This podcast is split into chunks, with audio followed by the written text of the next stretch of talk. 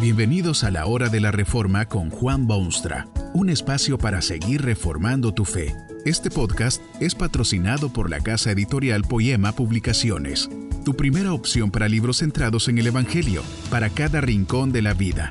Para ver los nuevos libros de este mes, visita nuestra página www.poema.co.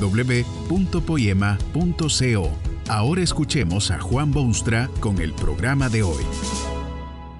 Los medios de comunicación masiva no son malos. Son una de las estupendas maravillas que el Creador ha puesto a disposición de sus criaturas. Habráse visto cosa más portentosa que observar con nuestros propios ojos los pasos ágiles de astronautas que ambulan sobre la superficie lunar a miles y miles de kilómetros. La radio nos trae la música de Viena y de París y las noticias del más apartado rincón del globo. La prensa nos informa de los sucesos que afectan nuestro diario trajinar y esparcen nuestros momentos libres.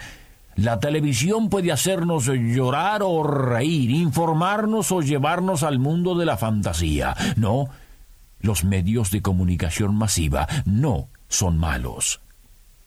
Es el uso que de ellos está haciendo el mundo que los hace sospechosos. No se puede evitar el pensamiento de que con frecuencia están involucrados en un complot universal, una conspiración contra las masas.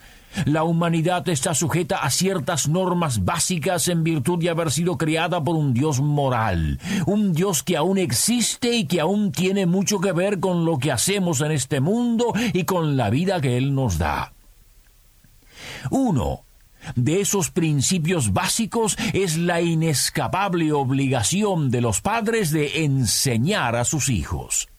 La palabra de Dios es clara y terminante. Las palabras que te mando hoy, dijo a los portadores de su mensaje, estarán sobre tu corazón, y las repetirás a tus hijos, y hablarás de ellas cuando estés en tu casa, y andando por el camino, y al acostarte, y cuando te levantes. Pero qué es lo que ocurre en nuestros tiempos. Muchos padres han cedido ese lugar pedagógico a la televisión.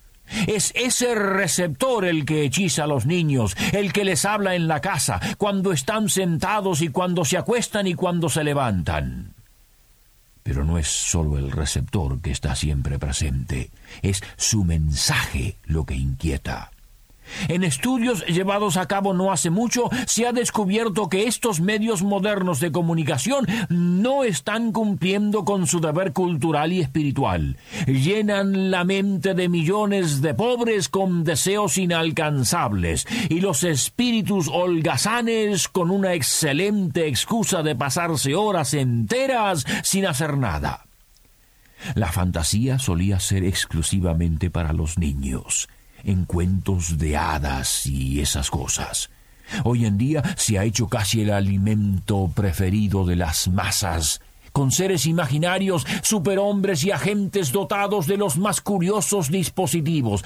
La violencia y las especies deformadas de la humanidad son frecuente visita del círculo familiar. Todo esto está destruyendo los cimientos de la familia y barriendo con los fundamentos mismos de una sociedad sana.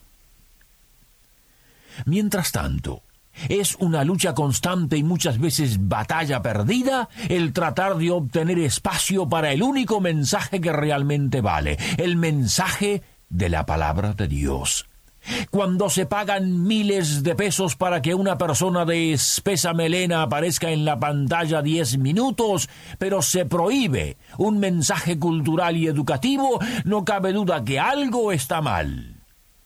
Máxime cuando es la responsabilidad del hombre enseñar a sus hijos quiénes son, qué están haciendo en este mundo y a dónde se dirigen. La vergonzosa negligencia mencionada tiene aspectos de una verdadera conspiración contra los intereses genuinos de nuestra civilización. Si no se enseña a los hombres lo que deben aprender y saber para ser felices, para ser dignos ciudadanos y para ser salvos para la eternidad, no puede esperarse que sean felices, ni dignos, ni salvos tampoco. Es por esta razón que aquellos que han aceptado irradiar programas de carácter cultural religioso y bien compaginados están haciendo mucho más que mostrarse imparciales. Están ofreciendo a sus auditorios y a sus países un servicio de singular valor han comprendido que tienen no solamente la obligación moral, sino el privilegio de llegar a su mundo con algo más que los deportes, las noticias y la radionovela. Se debe a ellos que el mensaje de Dios puede ser oído hasta lo último de la tierra. En cierta medida, aunque posiblemente no sea esa su primera intención, están haciéndose eco de la potente voz del Supremo Hacedor, quien quiere que estas cosas sean oídas por todos y difundidas en todas partes. Pero, ¿puede usted imaginarse lo que será en aquel día del juicio cuando se presenten ante el justo juez los que buscaron el nivel más bajo de todos para alcanzar así un mayor auditorio? Uno tiembla al pensarlo nada más.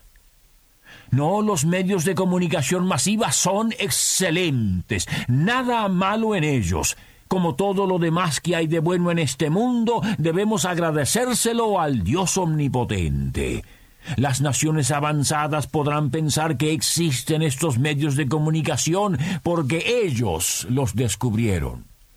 Algo de razón tienen. En última instancia, sin embargo, todas estas cosas han sido puestas en el mundo para los fines divinos. No solamente ordenó Dios a los hombres que guardasen su palabra y la enseñasen a sus hijos, sino que el mismo Señor de señores ordenó que se predicase su evangelio por todo el mundo. ¿Cree usted que Él hubiera dado esa orden sin haber hecho provisión para que esto fuese posible? Aquellos que conocen a Dios y saben de sus planes reconocen también que tienen la sagrada obligación de utilizar estos medios maravillosos de alcanzar a cuantos habitan la tierra. Por eso seguirán buscando oportunidades de llenar ese objetivo que su comandante supremo les ha encomendado. Un eminente científico mexicano ha realizado cuidadosos estudios que le permiten concluir que la pornografía y los repetidos casos de violencia humana en la prensa, la radio y la televisión están produciendo un monstruo que terminará con la destrucción de la humanidad. Precisamente porque son masivos, estos medios están ocupando el lugar que en otros tiempos perteneciera al hogar, al ámbito familiar. Y si ellos ocupan ahora ese lugar debido al, avance de la técnica, deberían adoptar también los papeles de aquellos a quienes están desplazando. Es indiscutible que estos medios de comunicación estimulan las emociones humanas en una manera desconocida hasta ahora. Un psicólogo afirma que un niño televidente ha recibido tantos estímulos que en su madurez no puede ya disfrutar de plena libertad en materia de reflejos.